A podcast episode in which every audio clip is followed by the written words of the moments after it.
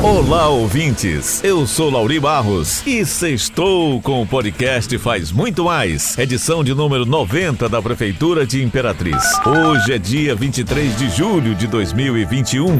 Eu sou Henrique Santos e juntos vamos trazer as principais notícias que foram destaque da Prefeitura de Imperatriz. Vamos começar falando sobre saúde. Notícia, informação.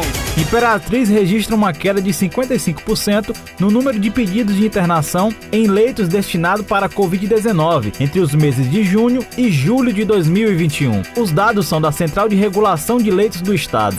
Até o momento foram 158 pedidos neste mês, enquanto que junho teve 352 pedidos. 50% das solicitações em julho são de secretarias de outras cidades, a exemplo, Buriticupu, Açailândia, Grajaú, Bom Jesus das Selvas, Amarante, Balsa, Porto Franco, Estreito e Carolina, entre outras outras. A queda observada, sobretudo nas solicitações de Imperatriz, acontece após o avanço da vacinação na cidade, nesta sexta-feira, dia 23. A secretária de Saúde, Mariana Jales, ressalta que, mesmo em face desta queda, é de extrema importância que a população continue com as medidas preventivas, mesmo quem já se vacinou.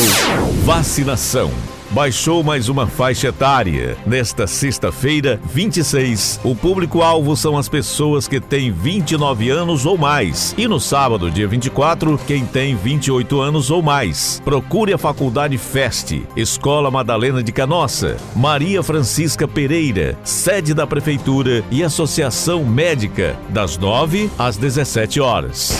Se ligue nos prazos. Quem tiver com 60 dias ou mais que tomou a primeira dose da AstraZeneca já pode tomar a segunda. Quem tomou Coronavac deve tomar a segunda dose entre 14 e 28 dias após tomar a primeira. E atenção para esta nota de esclarecimento. Sobre o retorno das aulas presenciais da rede municipal de ensino, a Prefeitura de Imperatriz, por meio da CEMED, informa que será cumprido o calendário letivo do segundo semestre, inicialmente pela plataforma virtual, até a segunda quinzena do mês de agosto. Isso porque a CEMED tem previsão que até o período indicado, todos os servidores da educação estarão imunizados contra a Covid-19, com segunda dose da vacinação vacinação tomada. Assim, poderão estar nas escolas recebendo os alunos.